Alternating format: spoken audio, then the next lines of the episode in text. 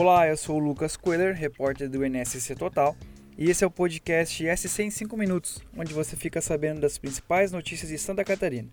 E vamos aos destaques desta terça-feira, dia 20 de dezembro de 2022.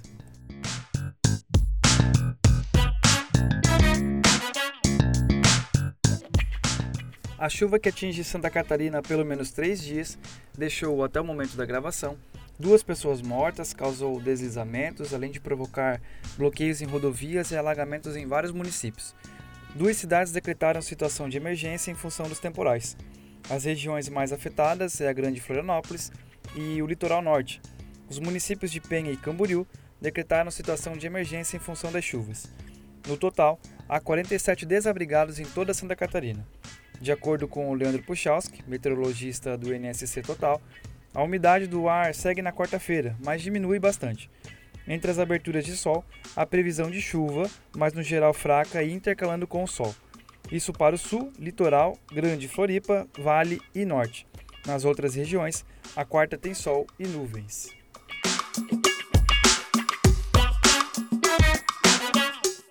Um incêndio de grandes proporções às margens da BR-101, entre Penha e Navegantes, mobilizou bombeiros na manhã desta terça-feira. O fogo iniciou em uma transportadora e, segundo os socorristas, o produto químico em si não causa toxicidade. Porém, a fumaça é tóxica por causa da quantidade de material combustível próximo, como plástico e matérias-primas para a produção de indústria. No fim da manhã já era considerado um incêndio normal e não há registro de vítimas.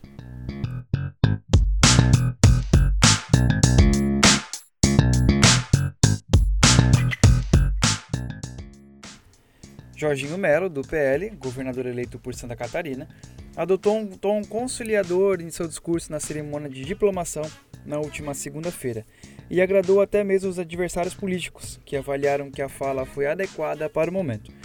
Conforme Dagmar Spaltz, colunista do NSC Total, o trecho que impactou positivamente aliados e opositores foi a promessa de dedicar o governo às pessoas, incluindo aquelas que não lhe deram o voto. Santa Catarina é uma só, disse Jorginho. A fala foi considerada importante e oportuna em um momento em que os sinais de aliança são fundamentais para o retorno à normalidade.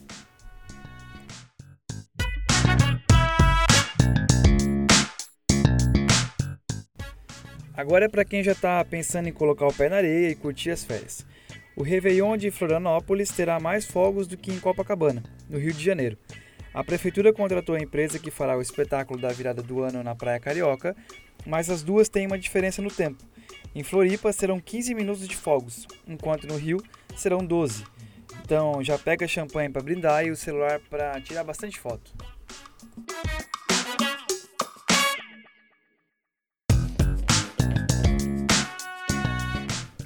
Agora vamos falar de esporte. Após sete anos de hiato, Santa Catarina e a Copa Davis vão se reencontrar.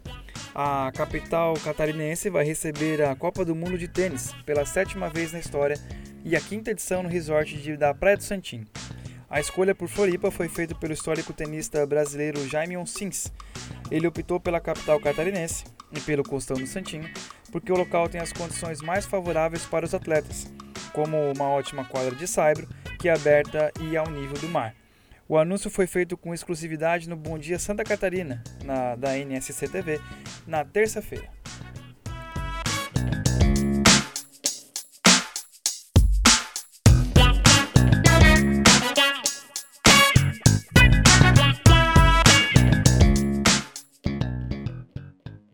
Por hoje é isso. Esse foi o SC em 5 minutos, um podcast do NSC Total, publicado de segunda a sexta-feira.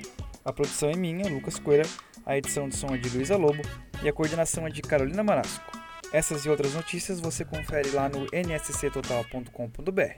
Até amanhã!